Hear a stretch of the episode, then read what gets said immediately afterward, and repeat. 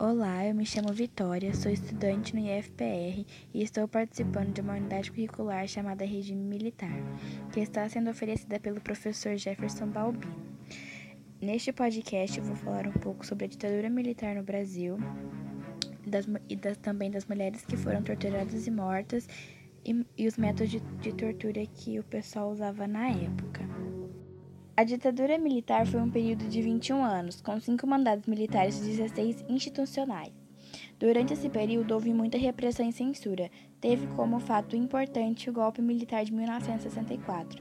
Jânio Quadros assumiu o poder em 1961 e renunciou no mesmo ano seu cargo, passando para João Goulart. Ambos tinham projetos diferentes para o Brasil. Vale lembrar que ainda era tempo de Guerra Fria e os Estados Unidos, com medo de um perigo comunista, apoiou a ditadura na América Latina, tais como gravação, gravações da Casa Branca. Em 2014, documentos liberados confirmavam isso, houve até aulas de tortura. O governo Castelo Branco foi declarado ato institucional 1, eram decretos e normas. Em 1965, houve o Ato Institucional 2, que determinava o bipartidarismo. Já o governo Costa e Silva foi do Ato Institucional 5 e foi marcado por muita repressão e violência e manifestações como a passeata dos 100 mil, que teve o caso do estudante Edson Luiz. O Ato Institucional 5, Democracia Aberta Vitalícia, direito de punir opositores médici e o milagre econômico foi o aumento de 10% do PBI. Porém, gerou dívidas externas de 1,2 trilhão. Em 1973, houve a crise do petróleo, com taxa de inflação subindo até 242,24%. Ao fim da ditadura, onde também foram registrados mais atos aportes em infraestrutura e industrialização, diversos grupos foram criados nesse período para lutarem contra a ditadura. Foi um longo período de repressão e violência, mas apesar disso, saber esse acontecimento ajuda a sociedade de hoje a proteger seus direitos. As mulheres que foram mortas durante a ditadura. Uma dessas mulheres foi Labib Elias Abdush, que era casada com Jorge Nicolau Abdush. Eles tinham três filhos. Ela foi morta por um disparo de bala em 1 de abril de 1964, enquanto caminhava pela Cinelândia. Outra mulher foi a Rosa Nogueira, que teve seu apartamento invadido e foi presa por se opor contra a ditadura. Depois ela foi levada para o Delps, onde foi torturada psicologicamente, violada e estuprada. Ficou nove meses presa em 1972 foi julgada e absolvida. E por fim, por fim temos Amélia Teles, que foi militante Amélia Teles, que foi militante do PCdoB.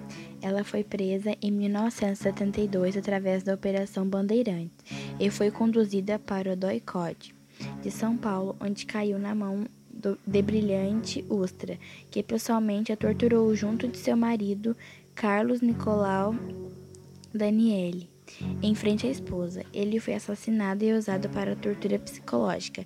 Amélia conta que depois disso seus filhos foram levados à sala de tortura, sendo obrigados a assistir sessões em que a mãe era agredida e estuprada pelos oficiais do exército. Porém, ela sobreviveu e tornou-se militante na causa das famílias desaparecidas. Agora, falando um pouco das formas de tortura que eram usadas, usarei 10 exemplos. Pau de arara. Pau de arara que consistia em uma barra de ferro atravessada entre os punhos e a dobra dos joelhos. Esse método quase nunca era utilizado isoladamente. Seus complementos normais eram eletrochoques, palmatória e afogamento. Choque elétrico. O choque elétrico, o acusado era colocado em uma cadeira nu e eram colocados fios em suas partes sexuais, além de ouvido, língua e dedos. Pimentinha. A pimentinha consistia em uma caixa de madeira que continha um imã permanente que girava gerando assim eletricidade. Essa máquina dava choques de até 100 volts no acusado. Afogamento. Afogamento nesse método os torturadores fechavam as narinas do preso e colocavam mangueiras ou tubos que obrigavam-no a engolir água ou então suas cabeças eram forçadas a ficar dentro de baldes com água ou até mesmo fezes. Cadeira do dragão. A cadeira do dragão era como a cadeira de choque, porém para utilizado zinco, e muitas vezes os, torturador, os torturados tinham suas cabeças colocadas em baldes de ferro que também conduziam eletricidade. Geladeira. Geladeira. Os presos ficavam pelados numa cela baixa e pequena, que os impedia de ficarem de pé.